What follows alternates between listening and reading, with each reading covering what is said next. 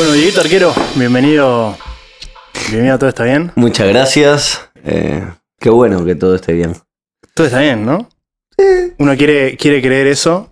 Sí. O, o por más que esté todo como el orto, hay que meterle un poco. No, todo está bien. Un poco onda así. ¿Todo Eh? Un poco esa es mi, mi filosofía. No mi filosofía tipo medio zen de todo está bien, tranquilo, las energías, sino ta, todo está hecho una mierda, pero todo está bien, o sea... Bueno. No toquemos ahí, no toquemos las cosas, intentemos que no se rompan y vamos, vamos a estar bien. Y bueno, me parece que ahora en cuarentena es una filosofía está buena de adaptar. ¿Cómo te trae? Eh, eh, todo está bien, me tengo que decir a mí todo Sí. el tiempo. Cada vez que pienso en algo, digo, no, digo, todo está bien. Eh, bien, eh, me viene. He estado haciendo algunas ideas, estoy con, con viendo hacia dónde van mis proyectos nuevos. He hecho muchas canciones, pero más allá de, de eso, el replantearme qué hacer con ellas, hay todo un lado de que no es solo la obra en sí, que es como la parte más linda para mí de hacer, sino después a quién le vas a dejar meter mano dentro de tu obra para eh, que llegue al mejor puerto posible, hablando en términos de industria de la música. Y bueno, estoy con esas cosas en la cabeza que, que no las resolví todavía y, y no sé cuándo saldrá, cuándo sale esta entrevista. Capaz que ya la resolví cuando salen. Y bueno, no, no, que cuanto antes. Cuanto Bueno. antes. Bueno, cuanto antes espero resolverlas. bien, mejor. que, Sí, te, muevo, te puedo presionar a vos también. Mm, me encanta. Che, este, bueno, veo que te estás cuidando más. eh, ahora que estuvimos hablando fuera de cámara. Eh, cuidarme más es muy fácil. Es fácil. Cuidarme más es muy fácil. Sí. Pero estás eh, libre de alcohol. Nah, estoy libre de alcohol desde hace. no sé desde hace cuánto, hace pocos días. Estoy libre, estoy empezando a comer bien, estoy empezando a tener una, una dieta y unos hábitos un poco más saludables, pero todo esto es muy reciente. eh, no me crean, porque lo he dicho muchas veces y puede ser una etapa momentánea, o sea, puede ser un capricho. Bueno, está bien, pero por lo menos hay que empezar. No, lo estoy momento. intentando. eh, o sea, no, no es un tema de no tomar alcohol, es un tema de bajar eh, un poco la, la pelota al piso, ¿viste? Yo eh, he tenido un consumo bastante irresponsable. Irresponsable en cuanto a, a lo que le afecte a uno, ¿no? Porque yo creo que si a vos te pega cualquier droga que te pegue bien, mm, dale para adelante mientras Ujú. te pegue bien. Pero sí he tenido como épocas en las que me he portado como un tarado con la gente, he hecho mucha, no sé, formas feas de canalizar. Uno tiene muchas cosas dentro y por ahí, en vez de hacer algo productivo, decide que lo que va a hacer es mandar todo el carajo y emborracharse y después no es, produ- no es producente para Claro. nadie y menos para uno mismo, pero también después te enterás que hiciste eh, que le rompiste los huevos a la gente, que no sé qué, que ni siquiera lo sabés, te enterás. Sí, sí, sí, te cuentan. te cuentan y pa, y no me gusta lo que cuentan. Entonces, eh. Me parece también, al ser una persona de la noche, es más difícil jugar con esas cosas. sí. Eh, De la noche digo porque trabajás, vas a un festival, vas a una fiesta, vas a un boliche a tocar.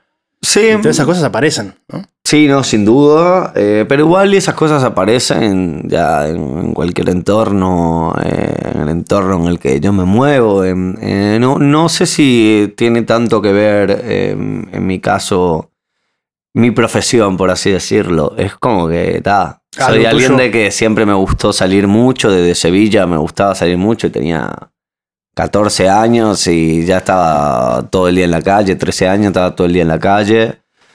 Y, y bueno, está. Eh, son cosas que está todo bien, digo, todo hay que pasarlo, todo hay que transitarlo. Tampoco estoy hablando de una especie de pasado oscuro ni de nada, sino de que saber ponerse a uno los límites y decir, bro, si esto no, no, no estás encarando mucho, encará.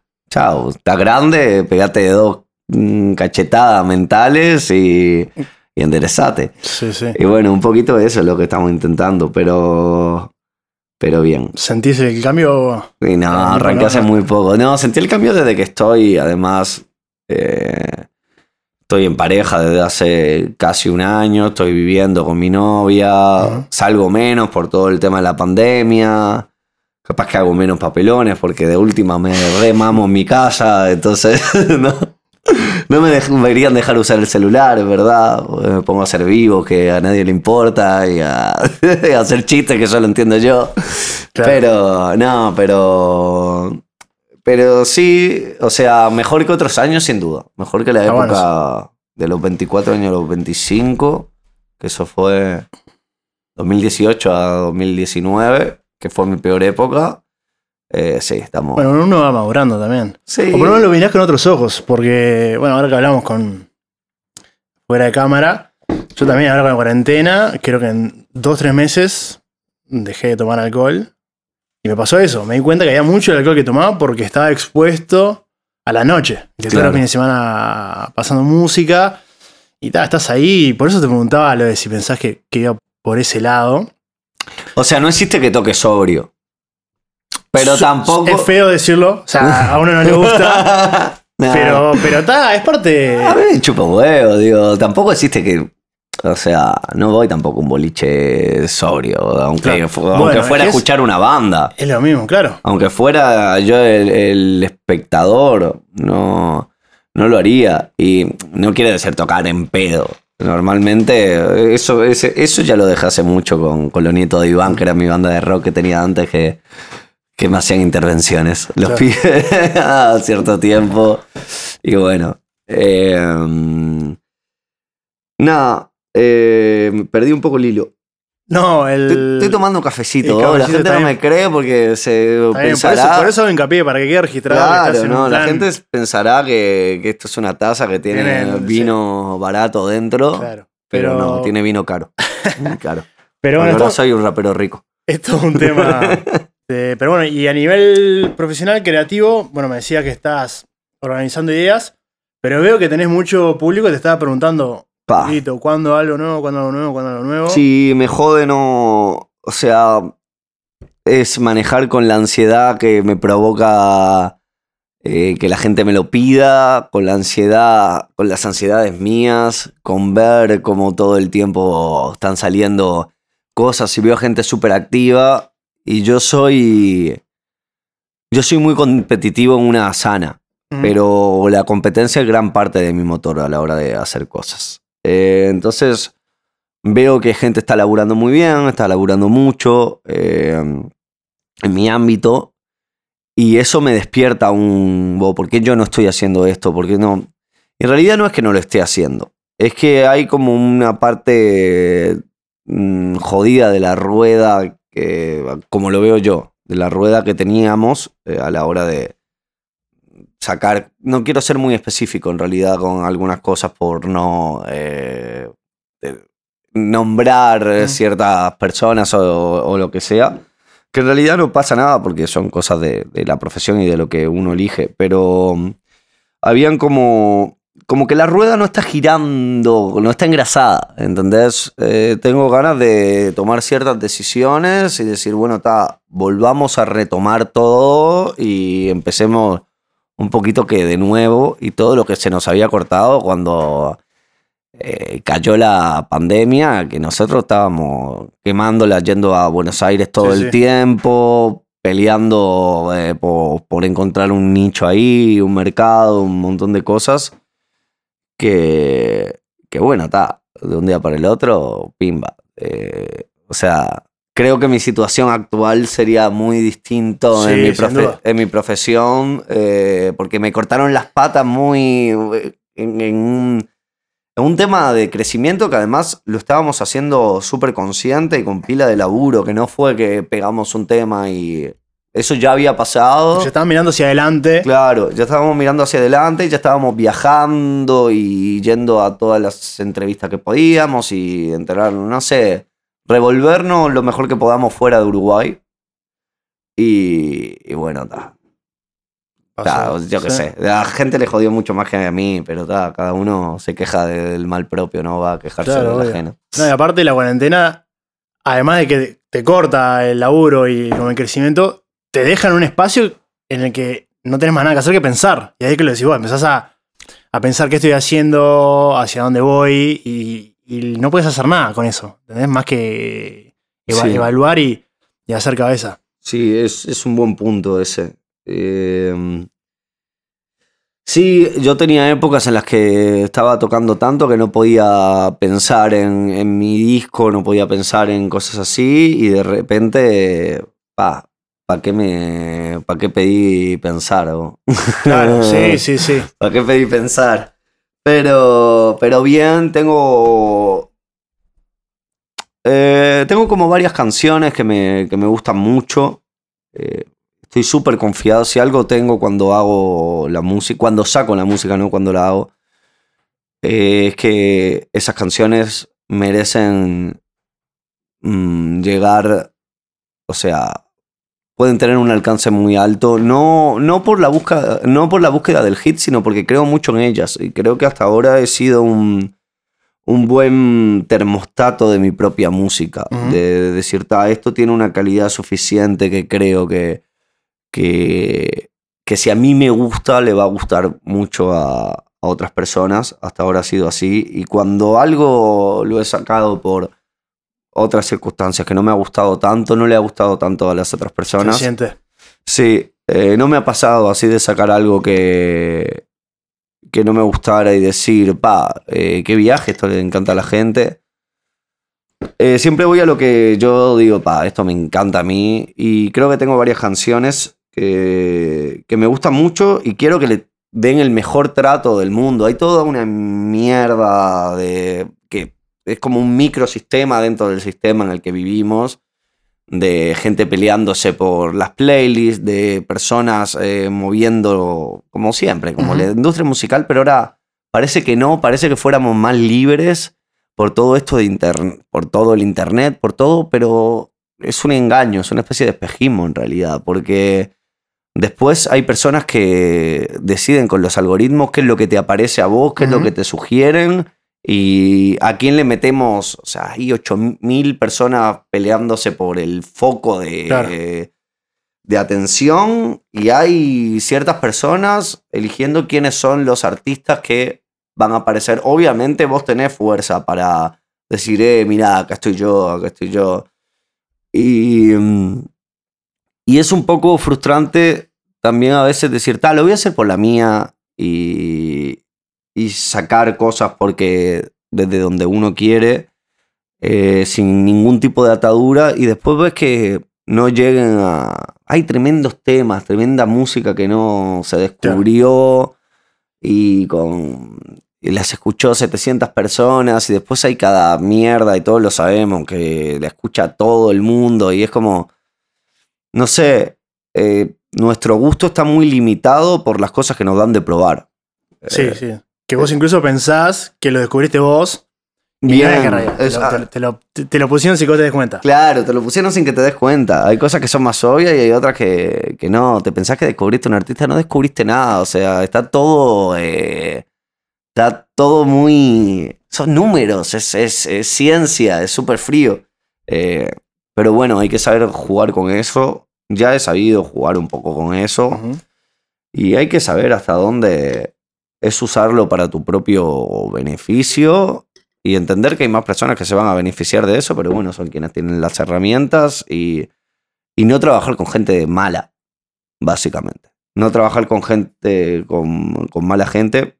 No ha sido mi caso, eh, no quiero que se, que se interprete eso ni mucho menos, no ha sido mi caso pero, pero casi laburo varias veces con personas que te das cuenta en sus intenciones, en sus cosas, que son gente mala. Yo quiero que, que todo sea mucho más natural, que, que vos me apoyes desde el lado, mirá, yo tengo esta plataforma, tengo estas cosas, quiero hacer que tu música suene porque a mí me gusta tu música Y creo en y vos. y creo en vos, y creo en ella, y empujemos todo para el mismo lado. O sea, mi manager es mi amigo, mi DJ es mi amigo, el corista es mi amigo. Intento hacer las cosas entre amigos. No quiero, o sea, después alguna charla de, de negocios hay, pero son Es negocios, laburo, eh, pero, sea. pero porque son la, porque es un laburo, pero son, es un laburo entre amigos. Eh, el problema es, ahora que tenemos este equipo formado, para dónde eh, tirar. No sé, capaz que hay gente que como que no conoce mucho el mundo de,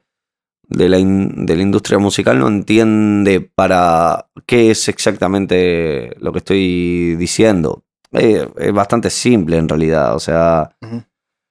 Uno no tiene dirección directa con, te lo explico a vos, que seguramente lo sabes, pero eh, el artista no tiene dirección directa con Spotify.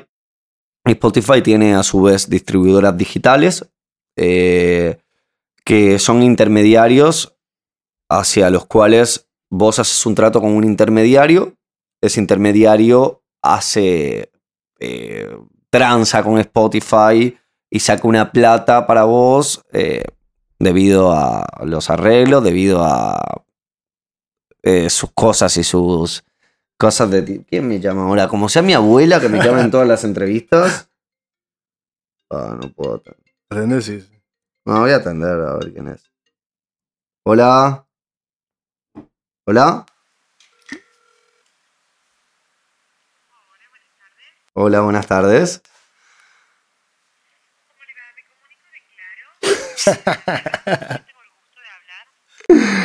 Con una persona que en este momento está ocupada. Eh, te mando un saludo, disculpa.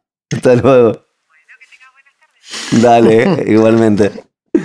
Qué bien claro, preocupándose por. Qué bueno, claro, preocupándose por uno. Che, no, que venías, venías hablando de eso, ¿no? El intermediario, de cómo a veces uno piensa que es directo y que vos sos el dueño de tu Sí, destino y tenés gente entre medio que te está gestionando. exactamente. Eh, sí, y bueno, está gestionando, está haciendo como especulaciones con, con tu música. Eh, porque en realidad el precio del play, o sea, cada play, cada escucha, genera un valor Claro, sí. eh, que depende de si te están escuchando de Uruguay, depende, el otro día me enteré que el play en Uruguay vale bastante más que... Uruguay nomás. Uruguay vale bastante más el play que Argentina, por ejemplo, que otra es como si fuera una especie de moneda, pero en la cual no tenés muy claro cuál es el valor. Eh, y bueno, y después una discográfica, si tenés una discográfica, la discográfica tiene que transar a su vez con ese intermediario. Mm. Por lo tanto, tenés dos intermediarios entre vos Sí, y sí. la... Entonces, bueno, estrategias, porque te pueden dar un 20%, eh, o sea, un, un 20% de mucho eh, más que un 90% de nada, Claro. ¿entendés? Sí, sí. Eh, entonces ahí está la- las dudas, las inquietudes de, bueno, y esto lo van a mover y me sirve Claro. eh, invertir, ¿a qué estoy apostando? Sí. ¿Entendés? Y al final uno lo único que quería era hacer música y se ve metido en, en todas estas situaciones que también te tenés que ver metido. Porque si no lo haces y bueno, y dejas que otro se quede con, con tu guita y, y no te preocupás y un poco te, te estás durmiendo en la- No. laureles. Pero aparte la gente dice, qué bueno este artista, no se preocupa por la plata. Tienes que trabajar también. Es decir, a todo el mundo nos gusta la plata y todos queremos. o sea, yo no quiero, yo hago música eh, y, y mi intención es seguir generando plata para seguir generando música. Exactamente. Es Sí, sí. carísimo grabar un disco, es, pero es muy caro, realmente.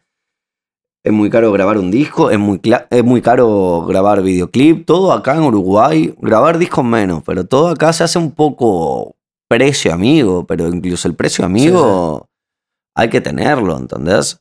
Entonces, si, si la gente espera de un artista que siga generando material, que le siga yendo bien, eso se tiene que ver recompensado. Eh, porque si no, no tiene tiempo, porque si no, tiene otro laburo que seguramente no le guste y va a estar requemado. Y yo qué sé, pero yo a veces siento que, por suerte creo que cambió, pero yo siento a veces que, que el público quiere que los artistas sean infelices y, y miserables. Eh, hay como esa cosa de, mm, de idolatrar a... no sí, a sé. Kurt Cobain porque se murió. ¿A Kurt Cobain porque se murió o a ejemplos más cercanos? O sea, um, ¿quién iba a decir? Hay tantos casos en realidad. Eh, iba a decir a... Bueno, Amy Winehouse hecha mierda. No iba a decir Amy Winehouse. Iba, iba a decir Charlie García, pero se me Sí, está. cruzó la Sí, cabeza claro. Amy Winehouse. que hay videos en los que la filman y eh, tipo, la están filmando y ya está hecha mierda, nadie la ayuda. Sí, Vos sí. es una persona, ¿entendés? O sea, la gente se olvida a veces que el que está detrás y cuando esparce toda, toda su, su mierda, se- o sea, somos como una buena antena para... pues, Siento que los artistas somos como una buena antena para los demás, ¿entendés? Para proyectar cosas buenas que, que no siempre son así, para proyectar cosas malas que tampoco son siempre así, y es como ideas preconcebidas de un ser humano que o no conoces, o capaz que conoces de que lo viste dos veces en pedo en un boliche, pero no lo conoces, ¿entendés? Sí. No sabes quién es, eh, está toda su imagen, está... eh, toda la imagen del artista está mm, creada por, por todo lo. por, tu receptora que, que, no sé, como que. que tradujo algo y que dijo, "Ta, esta persona es así porque no sé qué, o yo le imagino así. Y creo que hay una deshumanificación muy grande de- del artista. Que también es por eso que al artista le va tan bien, cuando le va bien. Y que, y que la gente se vuelve loca, y que se paga tanto por tal cosa, y. O, lo- o los meet and greet, por ejemplo. Sí. Yo no entiendo los meet and greet. Me parece una. ¿De qué lado? Parece una ridiculez. O sea, entiendo, pero. O sea, a mí me daría vergüenza hacer un meet and greet. ¿Entendés? ¿Como fan o como artista? Como artista. Sí. Queda medio forzado, me parece. Es que es como vos, yo lo que les puedo dar en mi música. Eh, lo que yo hago, lo que les puedo dar en mi música. El, el conocimiento que yo tengo o, lo que sea, lo plasmo ahí y me paso bastante tiempo eh, para, para volcarlo y decir, ta, esto es así. Entonces, yo no creo que eh, se pueda, que valga plata mi, mi compañía Sí, o mi o el hablar contigo. Es es es súper. Uno ahí también tiene que hacer ejercicio de que se está posicionando en un lugar que después no culpes si te deshumanifican, porque vos también te estás poniendo en una situación. Yo cuando canto canciones eh, estoy cobrando por hacer lo que yo hago. Tipo, escribí estas canciones, hice estas canciones, les gustó, y ustedes quieren escucharlas en vivo, eh, ese es el trato. Sí, sí. Eh, Cuando pasa a ser algo un poco más... Es muy. Sí. Es Es, es rarísimo. Es es rarísimo. Es muy bizarro como concepto que está súper normalizado. Pero ahora cuando decías eso, yo lo pensaba siempre que, claro. eh, no sé, por ejemplo, me acuerdo Justin Bieber hace unos años que salió una foto que loco salió a comer a un restaurante con la mesa sobre la calle y era todo fans, era como si dijeran 50 personas al lado de la mesa y loco con los amigos así comiendo y todos sacándole fotos. Una cosa, o sea, eh, muy bizarra si te lo pones a analizar. No, no, si, si no lo analizás también. Pero. Y me parece que, que es lo que decías vos. Vos, por ejemplo, te compraste, obviamente son cosas distintas, pero te compraste unos zapatos, Adidas. Sí. Ah, vos, Adidas hizo el zapato, vos lo- le diste plata y ese fue el intercambio. Adidas no te dé más nada Sí. que el intercambio de eso. Yo creo que con el artista, capaz que haya un poco de eso también. Vos hiciste la música, el loco fue a ver tu show o escuchó tus canciones en Spotify y el intercambio fue ese. Vos Claro. pagaste la entrada, yo te doy lo que viniste a buscar. Después que el artista sienta que le debe algo al público, es muy raro como, como concepto. Eh, sí, o sea, yo no creo que no le debamos nada, pero sin duda menos de lo que Claro, se pide. Sí, sí. Eh, yo creo que como comunicador de cualquier cosa, eh, y una vez que sabes que tenés cierto alcance, sí tenés un poco de responsabilidad de, de tus palabras, un poco o muchas. En el caso Sí. de, de- de- de tus palabras, yo porque soy, no quiero decir que un DJ no sea comunicador, porque sí lo es eh, de otra manera. Pero, Pero, pero vos decís algo tuyo.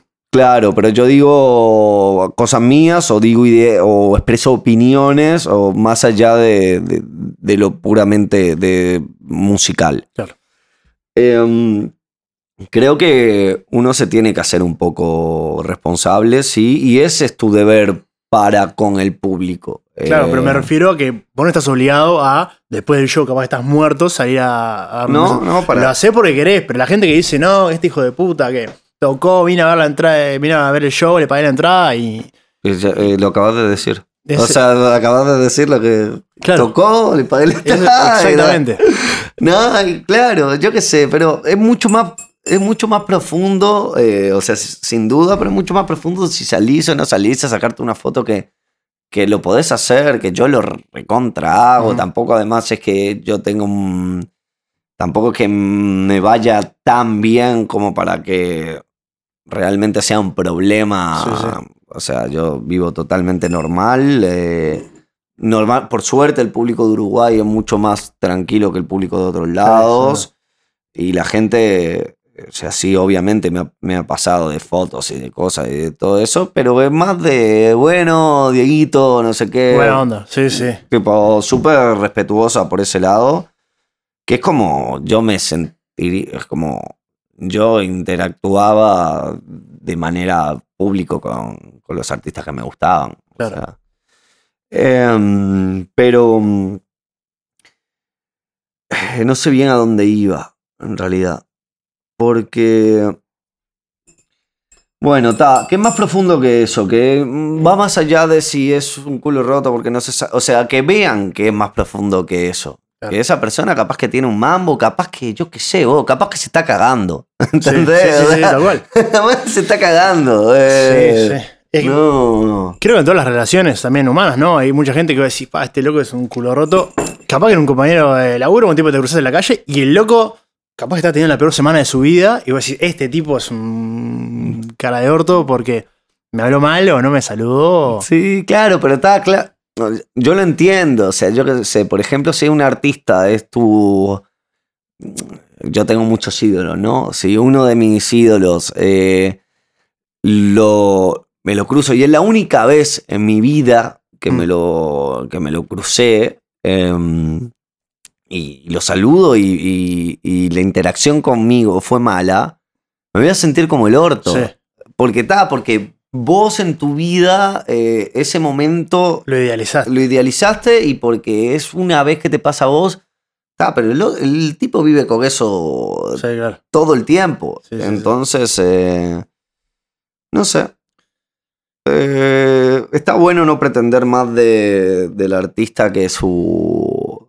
Que, que lo que te quiere dar y que su Claro. música y que no. Ni nadie es tan cra, ni nadie es tan. tan gil. Bueno, hay gente que sí es muy gil. Por todos lados. Sí, sí, sí. hay gente que sí es muy gil. Por. Pero.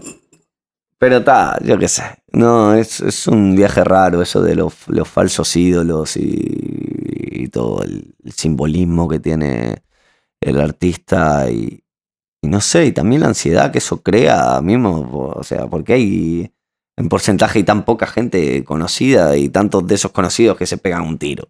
Y Porque. Por todo eso, porque en realidad la psicología humana, creo que. O sea, la, la psiquis humana no, no está tan preparada para asumir eh, ya sea adoración, ya se- no, para ser una especie de figura pública, eh, ya sea adoración, ya sea que te escupan, ya sea todo eso, estar en la boca de mucha gente, es una cosa que yo me imagino a grandes niveles que es súper peligroso. Sí, Mismo sí. te pasa, eh, si tuvieron que sacar, un ejemplo, tuvieron que sacar lo- la cantidad de me gustas que tenían en, en Instagram a la gente, porque la gente realmente se preocupaba mucho por eso y la y se sentía afectada, realmente Claro. se deprimía o, o en un momento, pa, soy un cra y en la próxima foto no soy un Claro. cra.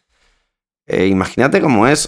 O sea, la gente habla de los eh, famosos también y se olvida de los ex famosos. Y los ex famosos son personas que han tenido toda una inyección de bla, bla, sos un cra, guacho, sos no sé qué, sos, o sos una cra y de repente eso va bajando y te, te acostumbraron como que te inyectaran eh, serotonina, pimba, pimba, y después se te, se te cae.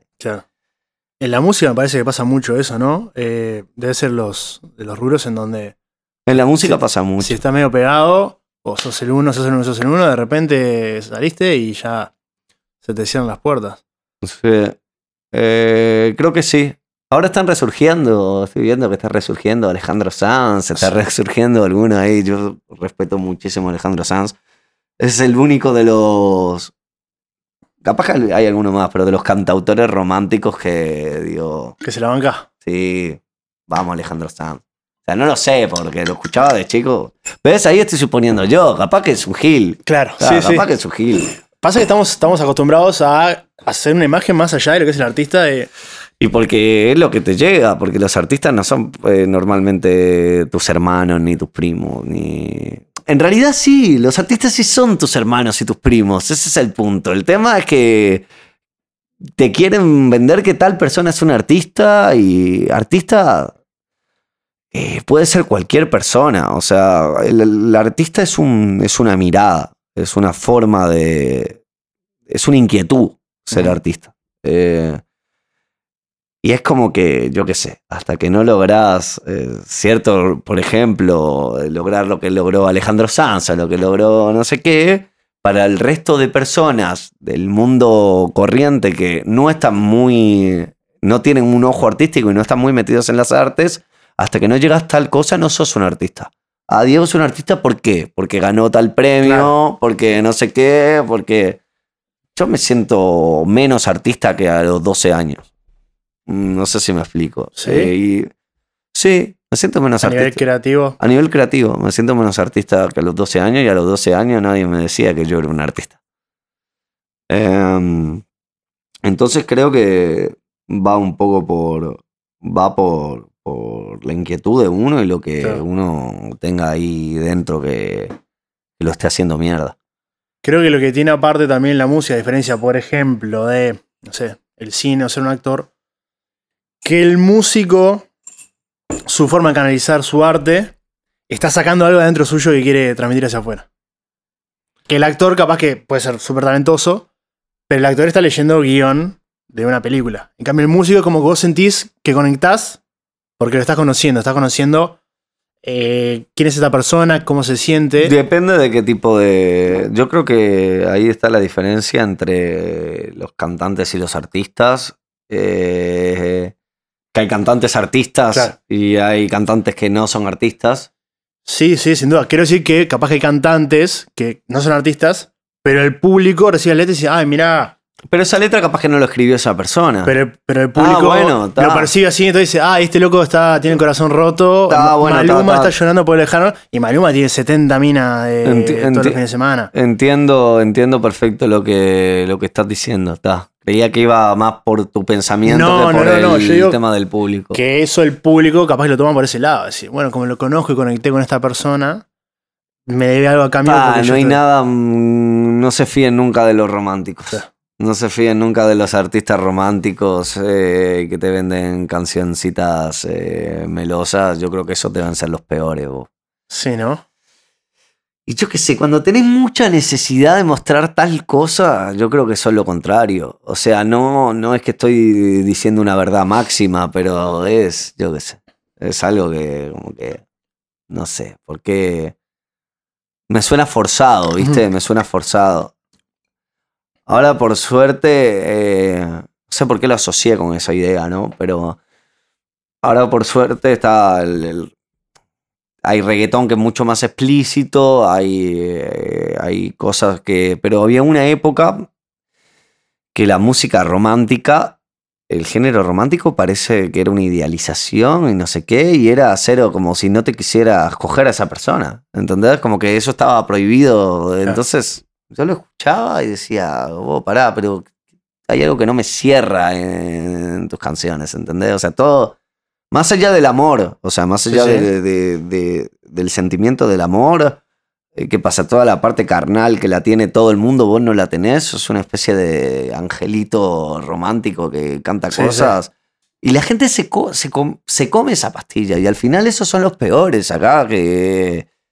Los peores y las peores, pero normalmente son los peores, porque realmente esa posición de como de, mm, de figura del galán siempre ha sido un hombre o siempre ha sido... eh, y al final son todo, yo qué sé, la gente es gente y, y el venderte como un pack, una idea de una persona, es una cosa muy, muy bizarra, pero la gente lo compra, la gente, la gente compra marcas. Sí. Con todos. Con todos, todo. Hasta incluso en nuestros artistas favoritos hay mucha cosa que es trabajada. Sí, y, trabajada puede ser por uno mismo, puede Sí, ser sí, o no trabajada, o, o simplemente naciste lindo. claro. o- Y capitalizar sobre eso. Claro, y capitalizar sobre eso, pero podés capitalizar sin querer también sobre eso. Em, o, o por ahí, em, no sé. Eh, por ejemplo, vendés la imagen de roto y entonces hay ciertos artistas que ta, te venden, ta, soy como la puta reencarnación de Kurt Cobain. ¿Entendés? Parece que fuera eso lo que te están queriendo Sí, decir. sí. Hay como una moda ahora también de, del emo trap Sí, sí, sí. que a mí personalmente me tiene las bolas por el piso. Eh, ¿Como la moda o la musicalmente? Musicalmente me parece, a mí me, me re gusta. A mí me En- encanta el trap. Yo no estoy hablando. el estoy hablando del trap emo Sí. y particularmente de algunas. No me gusta eh, nombrar artistas porque. No, no, no. Porque son. Porque la gente se lo toma mal. Después, Sí. en realidad, podría eh, nombrar sin ningún problema, pero la gente se lo toma mal y dice, ah, oh, están esperando ahí que saltes contra uno, que saltes contra otro. Cuando en realidad estoy hablando de gustos. Eh, pero hay toda una camada de Lil Peep, que en realidad Lil Peep posiblemente sería más o menos lo mismo que, de- que toda esa camada posterior y anterior, que, que es todo el pack roto, que es, un poco, Claro. me suena, no sé, Hay mucho que, que me se suena a Abril Lavín. O sea, ser. está todo bien Claro. con Abril Lavín, pero Abril Lavín se- como que se notaba más que era como una armado. Armado, ¿entendés? Sí, ojo, capaz cuando tenías 14 años escuchás a Lavín. No, decís, ¿qué obvio, es que, es, que re un, es que es re un sentimiento posta, pero son gente grande, o sea, lo ves haciendo la gente grande que no se la creo, o, o si se la creen, que sepan que lo que están haciendo está vendiendo por, por el paquetito Claro. y no por su interior. Sí, sí, sí. Y hay mucho de eso que. que- Me puse re hater, perdón. No, no, no, me puse hater en realidad. no, porque pero- no creo que seas hater. Si no está bien, está bueno hablar de esas cosas. De. de bueno, bueno, Me gusta mucho cuestionar. el- eh, yo miro una serie y si, Exacto. y si siento que me están tomando el pelo con el guion, eh, la dejo de mirar. eh, si, si me pasa lo mismo con los artistas. Yo te escucho cinco o seis frases y de las cinco o seis frases que dijiste, eh, dos me parecen una pelotudez. eh, tres, siento que son un lugar común que simplemente está repitiendo de, de las Sí, frases sí, sí. colectivas que diría cualquier rapero o trapero y no sé qué. No sé, simplemente elijo no consumirlo porque no me, no me aporta. Bueno, sí, eso lo hemos hablado con, el, con, con Juan Campónico cuando estuvo. De todo lo que es el, el- el ser genuino a la hora de, de trabajar. Que la gente. es- vos te, da- te das cuenta en algún punto, decís, "Mm, esto no me cierra. Que es un poco lo que decís, bueno, con todos los, los artistas del emo trap. Que para mí como género está de más. Pero hay algo que es tal cual. Y claro, y está, está como esa cosa de que hay muchos que se, se- están muertos. Que se murieron. Eh, bueno, Lil Peep, eh, Tentación, Juice bueno. Tentación lo mataron, pero sí. Lo mataron, está bien. Sí. Pero, pero hay como esa cosa de, de, viste, de, de- Sí. de la locurita esa. Yo qué sé. Eso sigue vendiendo hasta el día de hoy y en realidad, y a eso iba con, con que también le gusta al público verte, Verte mal. verte mal. Y si de repente la pasás bien, y pa, vos, hoy hice un tema re feliz porque estoy re feliz. ¿Qué pasa, Giles? Tipo, sí, me sí. levanté re contento, hice un tema re contento. eh, y la gente te va a decir, no, bro, yo te quiero a vos triste, Claro. te necesito triste porque Sí, sí. Oh, pa, qué viaje, oh, qué, qué- qué feo, qué, qué mala gente. Eh, Sí, no es jodido. ¿Te, te sentís rehén en algún punto de, de eso, del público, lo que está esperando de arquero? cero, cero. Por suerte, cero. Eh, me siento rehén de mí mismo, que puedo ser más jodido que el público. Pero cero con el público. Eh, no, no voy a ser, eh, nunca voy a ser un, no sé si nunca, eh, capaz que por tanta plata sí, pero bueno, está, haré Sí, eso sí, sí, y sí, sí. seguiré haciendo mis cosas buenas, ¿entendés? Tipo, eh, igual que hay gente que hace laburos que no le gustan. Pero por ahora siempre hago música que, que es la que me nace, la que a mí me gusta. Y yo creo que cuando a, a uno le gusta mucho algo, le va a terminar gustando lo demás porque siente eso. O sea, es como cuando ves a una banda que la está pasando mal en vivo y te Claro. transmite esa energía. Bueno, yo creo que con las canciones pasa un poco eso. Eh, la verdad eh, es, es imposible de desmentir. Y yo creo que cuando haces canciones en serio y que realmente te gustan a vos, solo el sentimiento de que realmente algo te guste mucho a vos eh, desde, del desde el corazón y desde la cabeza, eh, a la gente le, le va a gustar o, o por lo menos lo va a percibir y va, va a agarrar eso con, con otra intención.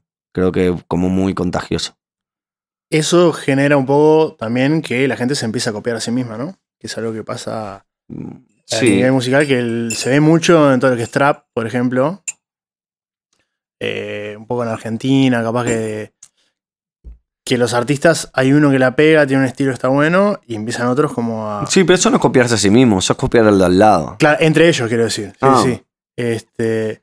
Sí, también te das cuenta de cosas, ¿no? Digo, uno no está aislado de, en una burbuja. Eh, vi un documental una vez, que ahora no me acuerdo cómo se llama, que decía eh, una idea que capaz que no es tan zarpada, pero a mí me voló la cabeza en el, en el momento, que nosotros tendemos a creer que Da Vinci revolucionó el mundo, que Picasso revolucionó el mundo, que no me sale ahora. eh, Tesla creo que fue el verdadero inventor de la bombilla, eh, revolucionó el mundo. eh, y en realidad, esas personas no hubieran sido Da Vinci, no hubiera sido Tesla, no hubiera, pero hubiera pa- aparecido cinco años después un Da Vinci y un Tesla y un. Porque es porque los cabos están para atarlos conforme la sociedad avanza. Entonces todo lo tenés tipo... No hay un genio maestro que crea algo. Por eso también el artista se tiene que bajar uno mismo, decir, me copiaron eso. Sí, hay cosas que te las pueden haber copiado porque... Pero el, el robar en el arte es prácticamente la forma de hacer arte. Sí, yo Eh, decía John Lennon. sí. este, copiaba para, para hacer arte. No me acuerdo bien la frase ahora. Yo tampoco, pero, es así. Eh, hacer arte es copiar bien. Sí, sí. Mm, con eso quiero decir, hacer arte, yo qué sé. Capaz que hacer arte es... Es que si es arte para vos, capaz que golpear así esto con cierto ritmo para vos quiere decir una cosa y, y es válido. Sea, está bien. Yo no, no quiero ser ni muchísimo menos un, un juez de, del arte. Sí quiero que la gente sepa qué está, qué está haciendo. O sea, me gusta que se planteen, ¿por qué estoy haciendo esto? A mí me gusta este género musical eh, o lo estoy haciendo porque mis amigos lo hacen o lo estoy haciendo porque vi que este tipo está haciendo mucha plata haciendo esto. O... Para mí eso es súper valioso, el saber, el estar confiado de que estás haciendo algo por, porque realmente viene de, sale de vos y, y no te lo dijeron tus papás. O sea, em- estoy... Sí, sí, eh, sí. Obviamente no estoy siendo literal, pero es como cuando tus viejos te decían que tenías que ser abogado y no sé qué, y al final los hijos capaz que terminaban siendo abogados y ni sabían que querían ser abogados. Bueno, ahora están saliendo traperos y ahora Obvio. están saliendo... eh, O bueno, o capaz que son abogados, pero que sepan que lo hacen porque Obvio, es lo que quieren. Sí, obvio. sí, creo No, que no, buscamos no, todo un poco también. tener un- eh, ser dueños un poco de lo que hacemos. Totalmente. Dije trapero porque ahora está de moda sí, sí. eh, ser trapero. Lejos yo de. De trapero o rapero. Eh, lejos de estar en contra del trap, porque es un género que me encanta. Que, que bien hecho, me encanta y que hay una exploración de sonidos que no lo había antes y que hacía que un disco fuera mucho más pobre a, nivel eh, musical que, que otros. Capaz que en letra mm, cambió bastante. el- me, me gusta el tema de. Me gusta el tema de, de hablar del trap. Porque creo que ha sido uno de los últimos. De las últimas vanguardias que ha cambiado todo bastante. Sin. incluso sin querer hacerlo. ¿Hablas a nivel mundial o acá puntualmente? Obviamente Mundial, pasa en todos lados, pero. Mundial. mundial que ha llegado hasta acá. Em, creo que lo más importante que ha pasado con el trap no es el trap en sí mismo, sino todo lo que rodea los otros géneros musicales y, la visión de los otros artistas sobre lo que estaban haciendo los traperos. Cuando arrancó en Atlanta, eh, no sé, la idea de que hasta el día de hoy perdura, de que me entrevistan en un lugar te dicen, no, porque el trap es más, habla más de joda y no sé qué, y ustedes los raperos son más contestatarios o hablan de revolución y no sé qué. Ni en pedo. Eso es, es, es una idea creada por, eh, no sé, Public Enemy, por bandas así más eh, de una época, yankees, que, que, sí, que tenían mucho que ver con todo el movimiento de, de la crítica social, de al ser, al salir de, de los negros, eh, también con todas la, las injusticias que estaban pasando sí, hacia ellos y con la rebelión y con las ganas de, de, de protestar sobre sobre lo que les pasaba por la discriminación que sigue habiendo ahora y que era más grande cuando el rap arrancó. Entonces, tiene sentido que se haya destinado con un carácter de protesta. Pero cuando empezó el rap, en realidad lo que se estaban era divirtiendo. Era tipo, era música para el DJ, y viste, era como agitar uh -huh. al MC, es el maestro de ceremonias, que es el tipo que agitaba un poco como diciendo, mira qué bueno que es mi DJ sí. y no sé qué y eran fiestas. Y bueno, y con esto voy a que, mm, a que es mentira, a que no es verdad que uno sea más culto que otro, o sea, no sé qué es la o sea, cumplen distintos roles. A mí musicalmente me encanta y creo que le ha abierto la cabeza a muchos artistas. Eh, ha unido al rapero con el reggaetonero, que estaban años luz. Uh -huh cuando en España salió Purgan, que fue la, una de las primeras bandas de, de, trap en el 2014, creo, eh, de España, eh, salieron a decir, me chupa la pija la, la música, eh, yo lo que quiero es la plata, y caían con dos, eh, con un buzo Lacoste, con dos cocodrilos, y ese discurso, que en realidad no me lo creía, porque, pero no me lo creía porque, ah, por una cuestión noble de que, de que creo que realmente, y más que los he seguido escuchando, que les gusta la guita, pero ese es la guita, la música.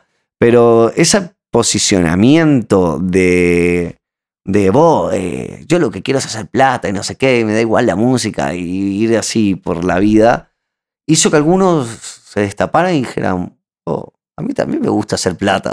Claro. o sea, quedémonos en un intermedio, pero generó discusión. Si no se genera discusión, no hay cambio. Y, creo que el trap ha generado una discusión muy grande y lo va a seguir generando.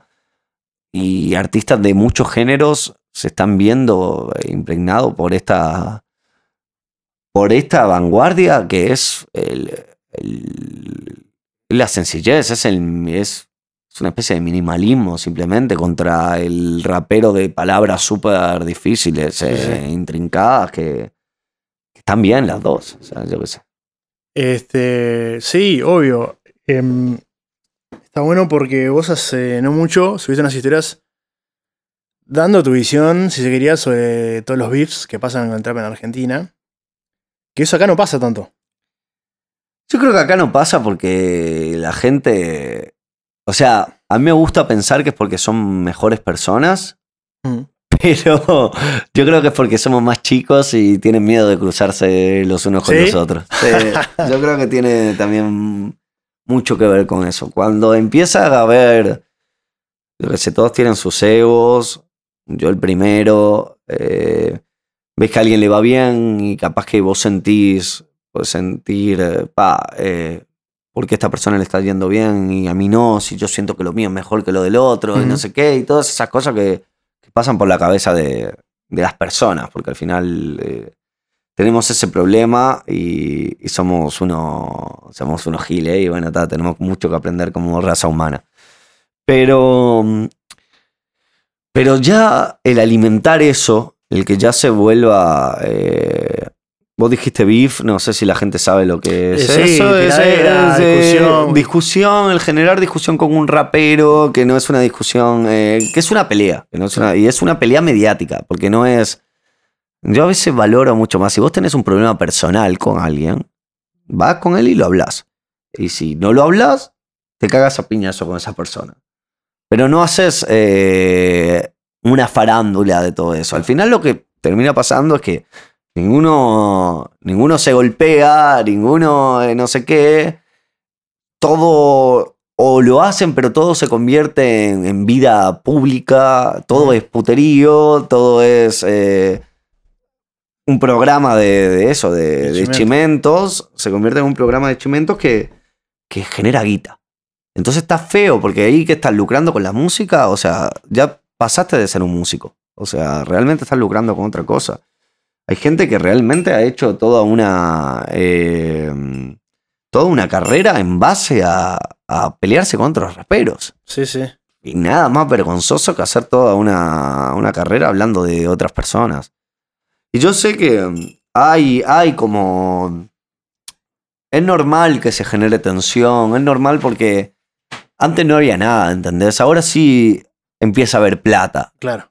Eh, Siempre lo que corrompe un poco, que. y sí, y sí, ahora sí empieza a haber plata. Y ahora sí no somos cuatro gatos locos eh, rapeando. Ahora hay platas, hay eh, fama, si se quiere. Hay cosas que la gente desea obtener y que hay gente que la obtiene y otros que no, y algunos que más y otros que menos. Entonces se va generando toda una cosa de, de que por un lado se busca la justicia, de la, la supuesta justicia que se cree que se tiene de, pa, pero este no es el mejor, yo Claro. siento que yo soy mejor, entonces, bueno, nunca le fue bien al mejor y nunca, las cosas nunca fueron así, según como un montón de factores en la vida. Y, eh, y ta, y se genera un ambiente que a mí no me gusta y que no digo que no lo haya acá, pero acá por lo menos no lo estamos alimentando. Claro. Sí, Por sí. lo menos eh, yo creo que queda entre nosotros, queda en grupos de WhatsApp, capaz entre tus amigos, o queda en alguna cosa más, pero no se alimenta como forma de entretenimiento. Sí. Que me parece muy nocivo, porque después los pibes, eh, realmente con el trap, que lo escuchan, eh, el trap argentino lo escuchan gente muy chica, se creen que eso es la vida, ¿entendés? Entonces, ¿qué onda? Ya no miran televisión, pero miran a, a los pibes... Solicitado. está. Es mi novia. Hola. Gorda, ¿qué andas? Est- Estoy en medio de la entrevista. Eh, escribime si querés, dale. Besito. Eh, Hablas de eso de. mm, Esos pensamientos que capaz que no están tan buenos, decir por qué a este le da mejor. ¿Qué, ¿Cómo lo manejas eso? ¿Cómo evitas? yo como te dije, soy muy, con- soy muy competitivo. Tengo un lado muy racional. Soy una persona muy, eh, capaz que demasiado racional, Ujú, pero que, que su cabeza lucha con sus impulsos. sí. O sea, tengo un lado que me dice, no, Diego, ¿por qué pensás esto? ¿Por qué no sé qué? Si en realidad yo lo bajo todo a tierra y todo, eh, y todo está bien, como dijimos. Y, y no... Ahí y- metiendo el chivo. eh. Sí, y todo está bien, como dijimos. Pero, pero los impulsos humanos a veces no son solamente la... la- o sea, no son, eh, no son la racionalización de, lo- Ujú. de los temas. Entonces, a lo mejor tenés calentura con este por tal cosa, porque es... Y porque yo qué sé, no sé, o porque todos queremos lo mismo y, y en realidad creo que si que si fuéramos un poquito más inteligentes, eh, nos daríamos cuenta que hay para todos. Hay para todos eh, y todas y, nos podemos juntar y colaborar y armar un mercado más extenso. Yo qué sé, en Argentina se hablaba de que los pibes que están sonando en la radio son argentinos. Y eso es tremendo, eso es tremendo logro. El otro, la otra vez, en España, Zetangana fue el primer artista español en estar top 1 de Spotify en España. Mirá. O sea, la- eh, Está bueno, sí, sí, sí. o sea, en tu mismo país, que lo que escuchen sean artistas de tu país. Sí. Y yo creo que no es como que ta, tenemos tenemos esta plata y tenemos este reconocimiento y tenemos esta cosa y tenemos para dividírsela a tres personas. Eh, Yo creo que somos nosotros quienes creamos la industria. Somos nosotros quienes creamos personas y plataformas y gente que nos escuche. Y no solo en Uruguay, si en Uruguay somos poca gente, ¿por qué, por qué escuchamos tantos artistas dominicanos eh, y no escuchamos tantos artistas, en el mundo no se escuchan artistas uruguayos? ¿Entendés? Y nos sorprendemos cuando Drexler eh, gana un Oscar, que obviamente es, es tremendo logro, pero vamos a salir por ahí a, a juntarnos, a decir vos, si lo que tenemos es bueno, vamos a romper todo. Pero está, la gente prefiere y por eso eh, cuando hablo de la gente también me incluyo yo, a veces tenemos como esa negatividad de, pa, no me gusta tanto lo que hace este y Sí. es como un rival mío y... Yo creo que también tenemos muy asociado, ya por naturaleza, Sí, que lo que viene de afuera es intrínsecamente mejor que lo que hacemos nosotros. totalmente. Vos decís así, en las películas, siempre Estados Unidos, los artistas de Inglaterra. Yo a mí me pasa mucho que escucho canciones, por ejemplo, de, si que no sé, Frank Ocean, y decíamos, si esto lo cantara un uruguayo, estaría de más, Estaría de más si no le darían bola. ¿entendés? Y eso, y entonces, ¿por, por qué? Por cambiar el, el- la persona o el lugar de donde viene, es como automáticamente, Por un tema de, de- de lejanía, o sea, pero mismo me pasa, hay una cosa mm, eh, muy estúpida, que es que la reacción de, lo, de, de la gente que me escucha, si me ve en el interior del país, es, es más loca de, pa, estás acá, no sé qué, tipo claro, que, que acá en Montevideo, que es donde vivo y estoy todo el tiempo. Y bueno, lo mismo pasa con eh, los artistas de, de otro lado, en mucha más, eh, en, en mucho más escala. Porque estamos lejos de... Creo que la lejanía da como eso lindo de... de- hay, más, hay más mistificación, hay más deshumanización, hay más todo eso. claro. ¿Te parece que el público uruguayo tenga mucho que ver en su forma de ser con todo, no solo con la música? Viste que se dice el uruguayo que es muy gris. Eh, a mí me parece que acá no te aplauden nada, lo cual eh, está bueno para salir con gran nivel para afuera, pero también es demoralizador, eh, sin duda. Eh, está bueno que no te aplaudan todo, yo siento que hay en países que te aplauden todo.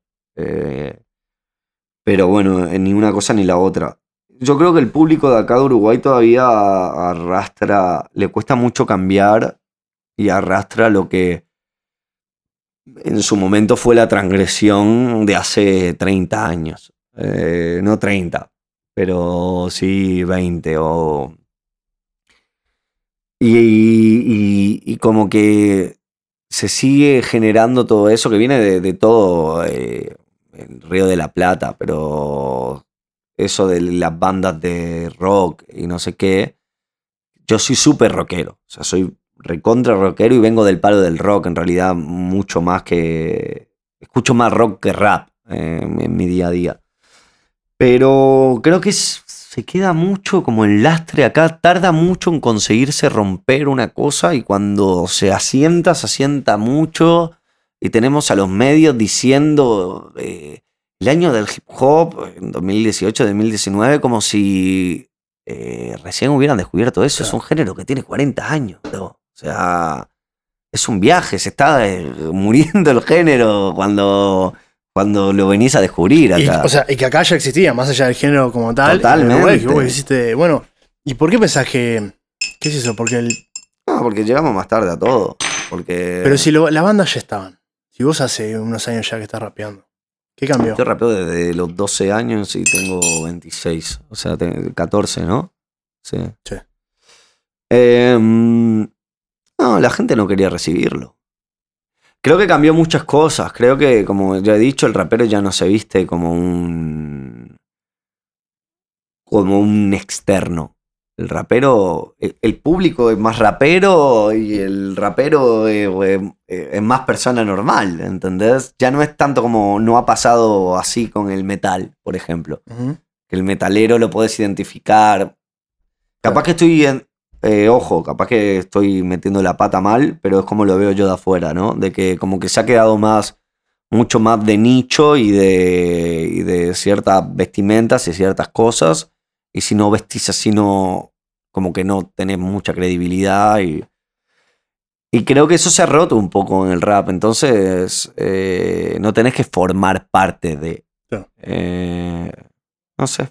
¿Te gusta, ¿Te gusta eso? Que haya gente que no sea de la escena, que escuche tu música. Que Me encanta, me encanta, me encanta, o sea, no me interesa, o sea, me he criado con esa escena y con esa, como si te dijera, eh, hacer un tema, eh, o sea, rapear tiene muchas partes técnicas, es como la pintura o lo que vos quieras, Eh, y la respeto, pero la respeto de tal forma que pueda hacer algo, porque yo desde mi lado soy bastante popero, o sea, popero en el lado de que me gustan me mucho las melodías, eh, me gusta mucho la canción, eh, creo que el pop, o sea, el hacer un hit está muy bastardeado, hacer un hit es dificilísimo. eh. Entonces, me gusta lo pegadizo, me gusta todo eso. Cumplo las normas, por así decirlo, de lo que para mí está bien escrito y no. Pero lo hago de una manera que prácticamente no se note. Entonces, creo que de esa forma eso satisface tanto al rapero, que capaz que no es lo que más le gusta, pero no me escucha y dice, pa, este tipo rapea mal porque está acá. Eh, y la otra gente le gusta y no necesitas. Está bueno como los niveles de lectura. De vos me escuchás, te gusta, no sabes nada de rap. eh, pero si un día te querés enterar de más del género, o querés ponerte a escribir, o simplemente apreciar desde otro lado por qué artistas dicen que este es bueno y por qué otros no, y eso, podés ver como una segunda parte dentro de, de la música que yo hago, que sí es más técnica. Y que la respeto bastante porque a veces me gustaría salir más de ahí, pero bueno, eh, me, Claro. me he criado con eso. Entonces, como. Claro, vos tenés una historia como freestyler también. Me imagino que. Sí, pero no soy gran freestyler. No, nunca he sido gran freestyler. Me gusta. Cuando dejé de fumar porro, dejé de. Dejé de tirar free. Ahora tiro free en vivo, ¿no? Pero sí, yo creo que mucho también del movimiento acá tuvo que ver con el quinto escalón en Argentina. Sí. Que claro, que pasaron. A mí me pasaba, yo empecé a ver freestyle, eh, me acuerdo, ni que fuera quinto escalón, pero veía videos, viste, no sé, de código, de papo, de todos. sí. Y me copaba, yo era alguien que. Cero eh, cultura así hip hopera. Y a mí lo que me da para pensar es, bueno, acá había algo. ¿Entendés? Porque que se acerque tanta gente que no era tan de ese palo, que se llenara en las plazas a ver estos locos batallar, es porque había algo. ¿Estás hablando de Argentina? Argentina Sí. y por transitiva se trasladó acá. Que también eh, había cultura, pero decís, ¿qué pasó? ¿Por qué? Si siempre estuvo, aquí se cambió el. Eh, momentos eh, socioculturales en los que se dan las condiciones y algo revienta. Eh, el hay, no sé quién dijo una vez que si vos no, si a vos no te gustaba Shakespeare es porque vos no estabas preparado para Shakespeare y Shakespeare no estaba preparado para vos. Eh, y un poco eso lo vuelco en, en- en esto de, de la música, de... ah, capaz que las dos cosas estaban, pero el- la gente no quería y los artistas no... Los artistas no eran dignos de la gente y, los, y, y la gente no era digna de los artistas. Digno por poner un adjetivo ahí, pero... Sí, sí. Eh, simplemente creo que esas cosas se dan, son momentos culturales, hay renovación, hay todo el tiempo, hay como un, un refresh de gente que, que quiere otra cosa, que no sé. Eh, y por suerte la hay, ¿no? Sí, y siempre sí. van a criticar lo nuevo que sale y siempre todo lo nuevo es peor y lo anterior fue mejor y es mentira. Es, eh, cuando, cuando estés pensando que, que, que lo de ahora es mucho peor que lo de antes, porque estás viejo. Claro. Sí. Chavo, es, una, es uno de los síntomas, o sea, deberían buscar en, en Google síntomas de la vejez. Está, lo, de, lo de ahora es peor que lo de antes, estás viejo, bro. Sí. Sí, sí, sí. No. No. Pero y aparte hay una, una cuestión que pasa que vos cuando decís la música de antes, no, la de los 80, vos te estás refiriendo a las canciones que estuvieron buenas de los 80 y perduraron hasta hoy. ¿Sabés cuántas canciones eran una cagada en ese momento? ¿Cuántos artistas que quedaron por el camino? Y va a ser así como todo, me parece que es una cuestión de, de, de perspectiva. Pero bueno, parece que sí, el público creo que está cambiando mucho en ese sentido, que está bueno. Capaz que no es tan raro, capaz que la gente dice, no, pero rap, que son estos guachitos acá. Y ahora que la gente se acerque, que vayan, no sé, que vayas a tocar a, no sé, puede hacer el Sodre y te vaya un montón de gente a ver, o vayas a, Sí, la trastienda. a la trastienda, o mismo a un boliche que capaz es otro perfil de gente, pero que vaya la gente y se cope. Me parece que está, que está muy bueno. Pero me interesa saber, vos cuando, bueno, eh, tu viejo es uruguayo, Sí, tu madre española, sí. vos ya habías venido varias veces, Sí, casi todos los años de mi todos vida. los años. Pero cuando te viniste a vivir acá, eh, ¿notaste esa percepción también de- del uruguayo como más quedado, si se quiere, en algunas cosas? Eh, Incluyéndonos a todos nosotros, porque todos formamos parte de... sí, obvio. Eh, no lo sé, yo lo tenía muy idealizado el Uruguay. Y estaba en una época de mi... Me fui con 16 años, con un montón de amigos allá. Eh, ya hacía rap en ese momento, solo que no, no me animaba tanto a... O sea, sí lo mostraba, pero no, no, de- no tanto de shows y de no sé qué. No tenía como una carrera profesional. Eh, y sí... mm, no sé si sentí eso. Eh, se sienten muchas cosas. Es difícil eh, con la mentalidad de un pibe de 16 años analizar cómo es el país, porque tiene sus problemas de niño de 16 años, ¿entendés? Eh, al revés, yo lo encontré mucho más moderno, porque yo tenía mis amigos de toda la vida que prácticamente no los había elegido porque eran eh, eh, los que, con los que me había criado desde chico hasta tener 16 años, poder empezar una vida de cero. Me hice me enteré que había un bachillerato artístico. Entonces, para mí me voló la cabeza, ¿entendés? Tipo, para mí fue un viaje eh, mucho más moderno que, que España. Cuando en realidad si yo hubiera estado con la misma cabeza en España, seguramente eh, estaría varios escalones por, por arriba. en ese eh, por arriba en cuanto a lo moderno y en cuanto a pensamientos un poco menos quedados y eso.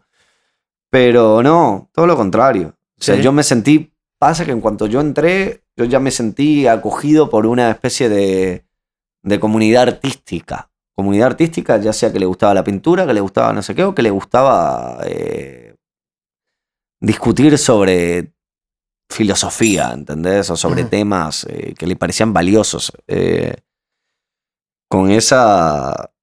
Con esa cosa también que se tiene uno de más adolescente que por desgracia la vamos perdiendo un poquito o porque te cansaste de discutir con la gente y, y decir, bueno, a vos te gusta esta película, además a mí no me gusta y está todo bien. Pero ta, no, no lo encontré quedada. Eh, pero ta, era mi, Claro. era mi perspectiva que era bastante... Tenías una cabeza Sí. abierta. Sí, sí. Este. mm, Ahora que decías de películas y qué sé yo, sé que a vos te gusta mucho South Park. fanático del humor me, en me general. encanta. Eh, ¿Pensás que va de la mano un poco con tu forma de ser, de artista? No, de- mi forma de ser 100%. Eh, a mí mi... Mi... Yo tengo dos hermanastras que en realidad no compartimos, o sea, son hijas hijas de la eh, pareja de mi, de mi padre. Pero vivimos juntos un par de años. Eh, y, eh, y una vez eh, mi hermana Juli, que por cierto es muy buena artista, se llama Naoko y tiene, hizo un par de temas y va a hacer otros más que para mí, y lo estoy diciendo en esta entrevista, ya lo he dicho en otros, en otros lugares, va a ser la futura reina de la música de Ah, este wow. país y capaz que más adelante de, de otros países. Eh, me dijo, vos, Diego, no puede ser todo ironía en esta vida. Porque, no sé, tenía ganas de tatuarme. O sea, fue como el desencadenante. Me quería tatuar un cupido eh, con una visera Nike acá en el pecho. Porque, ta, porque me parecía gracioso, ¿entendés? Tipo, y yo tengo como esa cosa de, de, de lo estúpido y, y lo inteligente a la vez que me fascina. Por ejemplo, el otro día me pasó Pan, el productor de. De Los Buenos Modales, que, que, también es mi corista y compañero en, mi banda, en, mi proyecto.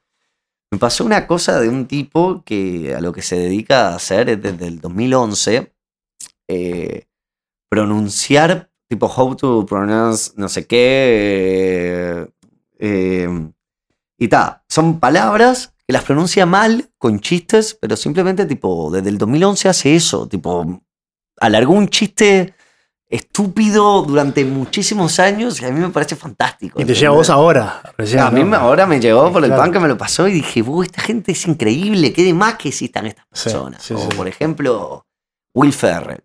Yo soy. A mí me gusta mucho Will Ferrell porque tiene todos los recursos que tiene cualquier eh, productor y actor fuerte de Hollywood, los gasta en hacer algo que, claro. que los, eh, lo entenderían 10 personas, ¿entendés? Y, y hace todo su despliegue y me encanta que, que la gente se la juegue, que no vaya todo por, bueno, vamos a hacer otra película de comedia tipo American Pie, a ver si generamos más plata, ¿no? Eh, me gusta que lo arriesgado, lo... no sé.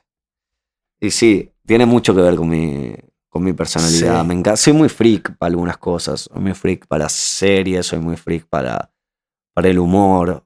Eh, me gusta mucho ver stand-up, eh, sobre todo yankee. Sí, Eh, sí, no, sí, yo claro. no, eh, el español, hay un tipo que me gusta mucho que es Miguel Noguera, que no hace exactamente stand-up, hace una cosa también muy Ujú. freak y muy rara.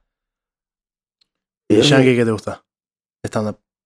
Louis C.K. eh, A Luis y ¿sabes que lo fui a ver en vivo? No, ¿en serio? En el Madison Square Garden. Pa, Hace cuatro años.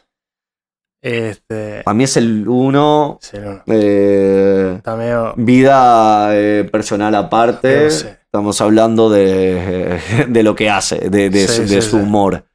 Para mí es totalmente el uno. Eh, después, bueno, todos esos. Bill Eh, Burr. Bill Burr me gusta un poco menos. Eh, Dave Chappelle lo empecé a. Le tenía como una especie de odio a Dave ¿Sí? Chappelle. ¿Por qué? Porque, porque lo agarré ya muy consolidado. Entonces, eh, en- me parece muy difícil hacer humor desde un lado de, Super- de, de soy un campeón. Claro, ¿entendés? superestrella, sí. De superestrella. Entonces, sí. es raro posicionarte cuando para mí el, el- el- es raro, porque en realidad lo que está haciendo el humor así más eh, inteligente es un poco freak, no es como de, Claro. de todo el mundo. Entonces, ver a alguien súper consolidado y re superestrella en eso es muy gratificante, pero a la vez eh, me choca. O sea, Luis C.K. era, en realidad era, vivía en tremenda casa, seguro, no sé qué, todo. Era un gordito ahí, Pero era un gordito pelado que lo que te vendía era eso porque es lo que funciona, ¿entendés? Sí. Entonces como que un poco me, me caía mal. Eh, pero ayer miré otro stand-up y me terminó cerrando un poquito más. ¿De cuál viste? De Dave Chappelle no me acuerdo cuál fue, pero fue uno de los últimos porque hizo algún chiste relacionado a lo de Lucy Kay. Así ah, que sí, claro. Porque el loco lo que tuvo. Él había eh, pegado pila de éxito con un programa llamado de The Chappelle Show. Show, sí. Y creo que el loco estuvo varios años en un momento como que le ofrecieron, como si te dijera, 50 millones de dólares. Pero al loco no le gustaba la propuesta y dijo, no, no sabe lo que, cerramos acá. Se fue a vivir, no sé si fue a Sudáfrica, estuvo varios años con, eh, eh, oculto y de repente volvió y ahí la escoció. Y hoy en día está consolidado como el, Sí, el número sí, el número uno prácticamente. Al punto que el que viste vos es uno que están hablando, está el loco parado. Está con una. Está con una. Como Como, un si fuera de- con un enterito, Sí, como no, de da- preso. Ese es de los más nuevos, pero sacó uno que está en YouTube. Que es un número, como si dijera 844, una cosa así. Que son la cantidad de minutos y segundos que estuvo George Floyd eh, con una rodilla Ah, sí. arriba. Al punto que el loco ya deja de ser un, un show de comedia y es una crítica. Bueno, pero toda la comedia que A a me gusta es así. Solo Es- que no te la dice así. O sea, a mí, eh, digo.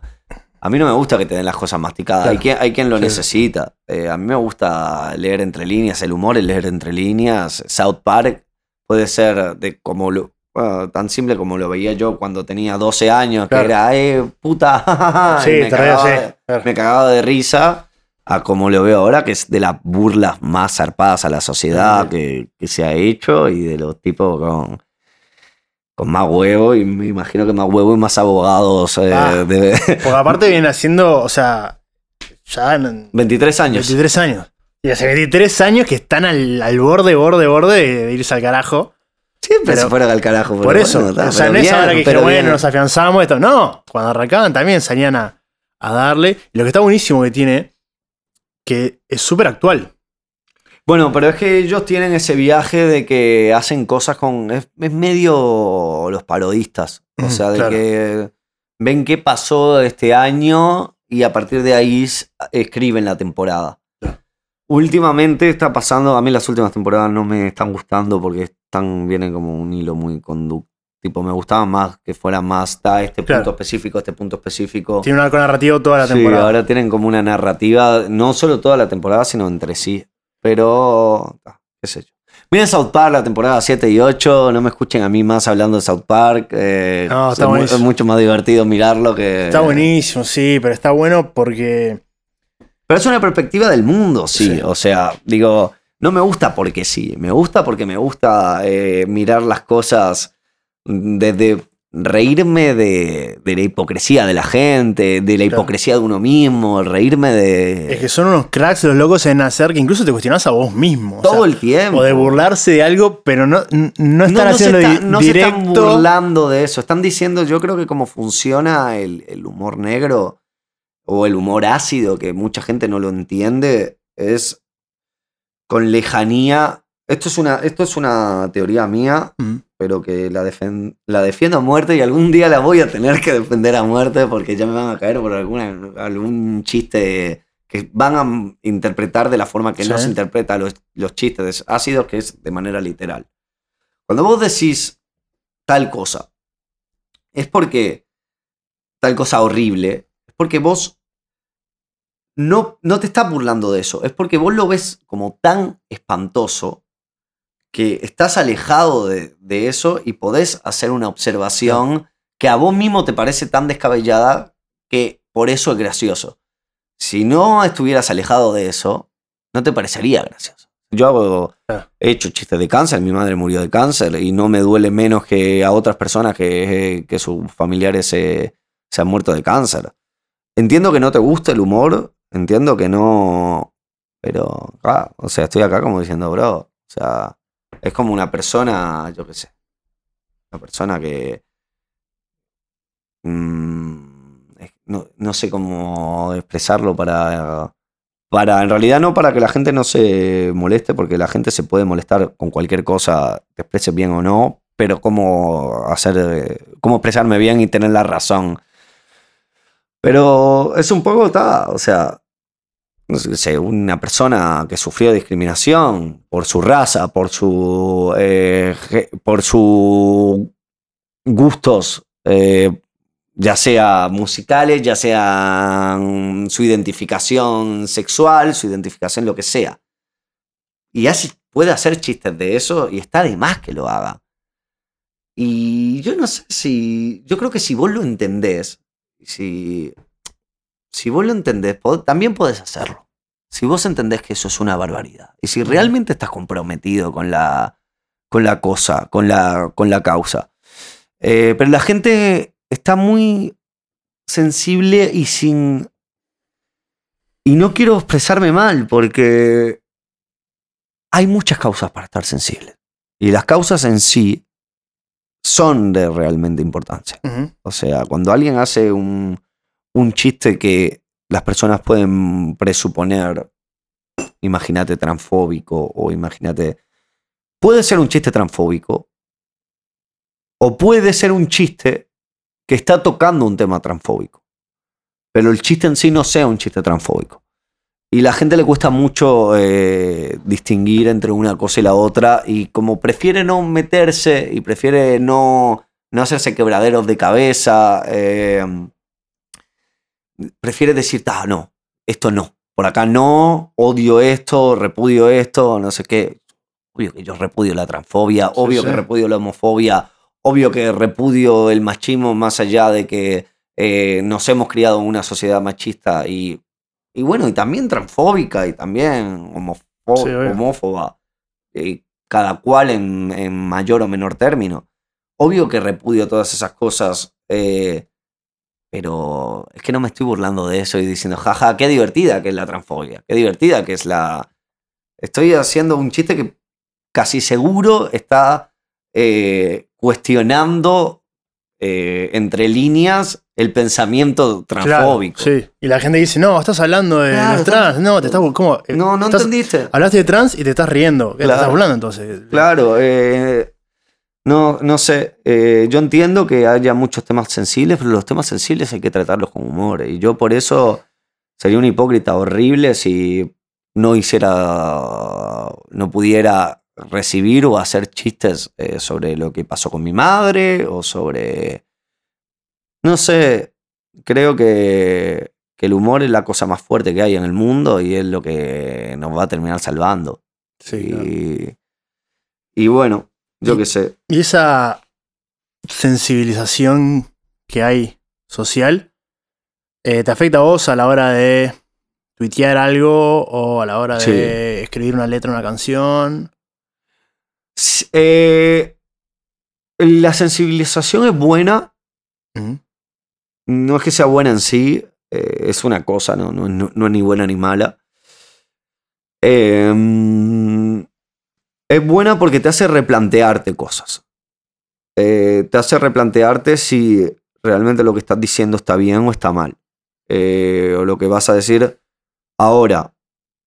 Una vez que vos eh, pasaste haces el proceso mental en tu cabeza, no está bueno que la gente se cague de decir cosas porque pueden ser malinterpretadas. Si vos estás diciendo una cosa, bancate lo que estás diciendo. Si la gente lo malinterpreta es problema de la gente. Pero si... Entonces yo le, le busco mucho... eh, Mira, el otro día pasó... A mí me... Yo... eh, No, no- no tengo problema de hablar de, de ciertas cosas, sobre todo teniendo en cuenta que soy soy un hombre blanco, eh, Hetero. hetero, con una familia con dinero. O sea, tengo todo para ser eh, un- una persona privilegiada. Obviamente soy mucho más privilegiado que, que mucha otra gente y no, y no voy a discutir eso. Y además nos hemos criado en un ambiente machista. He cometido actos machistas. eh, porque la gente dice, no, yo no soy machista, yo nunca eh, violé a nadie, yo no soy machista, yo nunca le pegué a una mujer. No, bro, o sea, no, no necesitas hacer esas cosas para ser machista. Eh, obviamente yo no he hecho ninguna de esas cosas, pero sí, mirando retrospectiva, decís, está, acá estuve mal, acá estuve mal, y bueno, es un trabajo de que, de que, que tenemos que hacer todos. Entonces, yo a lo que iba, eh, una vez aclarado un poco este punto, es que el otro día le pasó a Saez, eh, artista de, de Underclan, de, de Saez 93, de, del colectivo que tenemos los pibes, que agarró, hizo como una película que artísticamente estaba buenísima. Eh, hizo como una película de tres o cuatro temas que lo juntó y agarró un caso que pasó en tal año, no me acuerdo, que agarró el registro y todo, de una noticia en la que unos hombres eh, eran contratados para quemar un edificio en el, creo que el Palacio de la Luz o donde fue, y se quema, y, y sin que ellos lo supieran, habían cinco mujeres dentro y, y las, que, y las quemaron. Eh, entonces el titular decía, eh, tres hombres son contratados para esto y eh, quemaron a, a cinco pibas. Y la gente le empezó a saltar por todos lados. O decir, oh, o sea, primero, es una historia real. Se te está basando en un hecho histórico. Segundo, eh, las personas pensaban que el edificio estaba vacío. Entonces no hay ningún hecho de, de misoginia ahí. Porque si vos prendés fuego a algo y crees que no hay nada, no importa que haya adentro. Claro. Entonces no hay una malintención preconcebida de...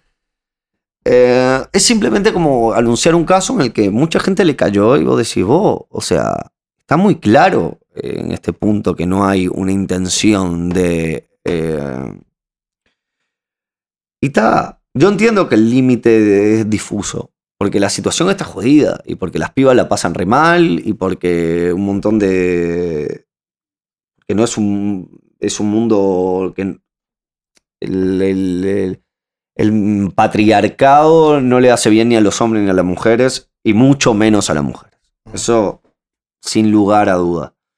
Y entiendo que sean momentos eh, sensibles, pero antes de atacar eh, a una persona por una expresión artística, no sé, por lo menos fíjate si es un hecho real o preguntate. Eso, o- eso me parece lo más. lo más- y bueno, y yo creo que está eh, como en cualquier revolución, porque creo que es lo que es, creo que es una guerra eh, que hay que hacerla, que, tienen que liderar las mujeres y los hombres, eh, porque los hombres tenemos que cambiar, obviamente. O sea, si los hombres no cambian, no sirve de nada todo lo otro. Eh, los hombres tenemos que cambiar y tenemos todo ahí para, para aprender, para, y el que no cambia es porque no quiere. Obviamente hay eh, contextos socioeconómicos que te hacen que sea más fácil cambiar eh, que otros.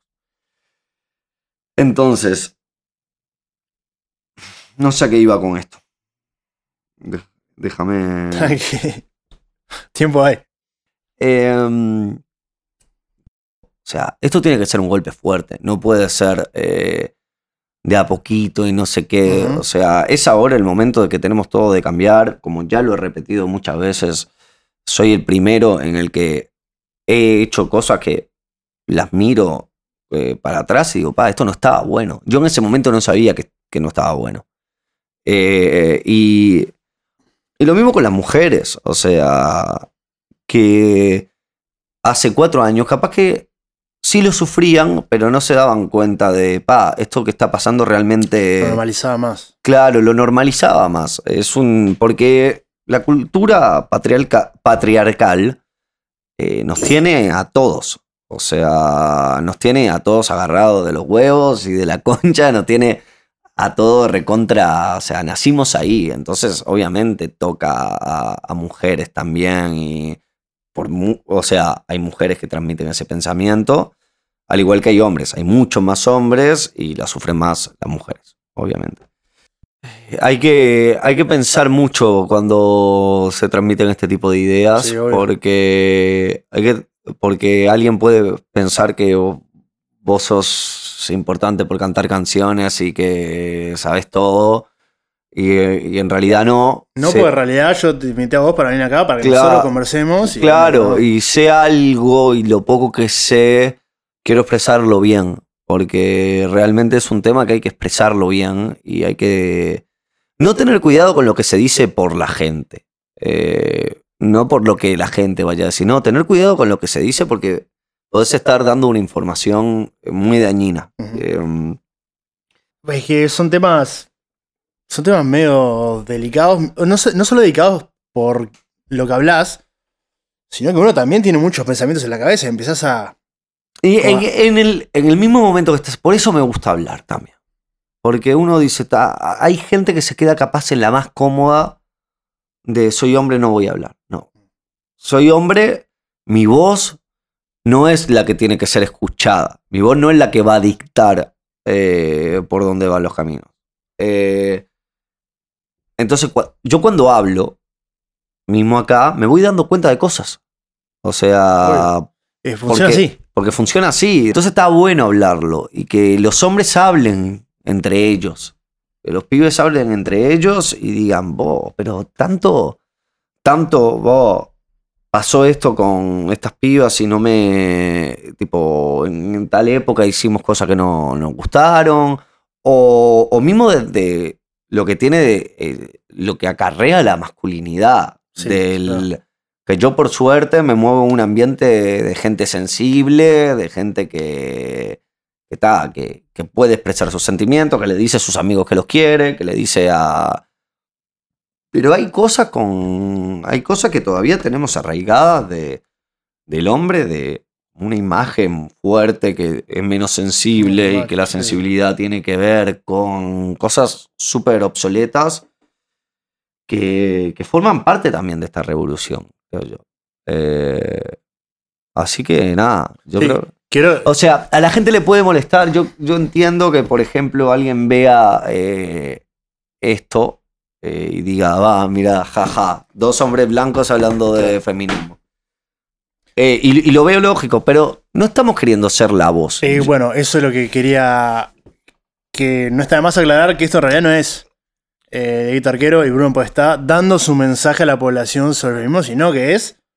Estamos hablando. Esto es una nosotros- charla con una, con una cámara filmadora enfrente en la, que, en la que yo soy un, un ser humano que todo el tiempo intenta aprender cosas y las intenta aprender desde el diálogo y desde la conversación con otros.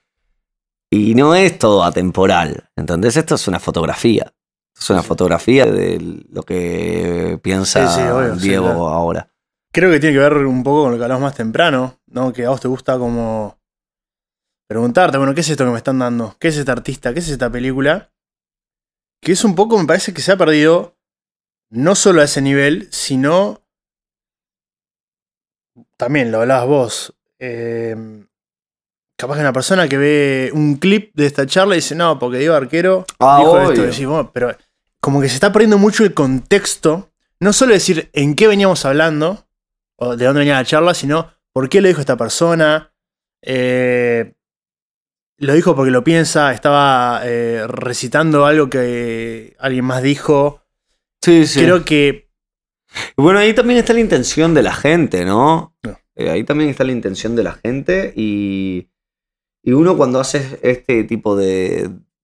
habla de este tipo de cosas, o sea, uno sabe que es mucho más seguro el como artista no la corta. ca- callarte y, y como artista o como persona y no hablar de, de ciertas cosas o no eh, no sé yo estoy acá para aprender y vinimos todos a aprender y a Bueno, eso es lo que falta, creo, ¿no? Como darle el espacio, si capaz que hay una persona que no le gusta lo que yo digo, lo que decís vos, pero que la reacción inmediata no sea, no, dijiste esto, eso significa que, y te da el hacha. yo estoy para hablar con cualquier dar el persona espacio al crecimiento, ¿no? Con cualquier persona que, que diga y como digo eh, capaz que me equivoqué eh, con algo y me doy cuenta me hacen darme cuenta que me equivoqué y bueno la semana que viene pienso otra cosa o sale esta nota y a los dos minutos me tira me bajan una data y digo pa Sí, qué sí. viaje lo que qué viaje cómo no vi esto ¿entendés? Eh, pero bueno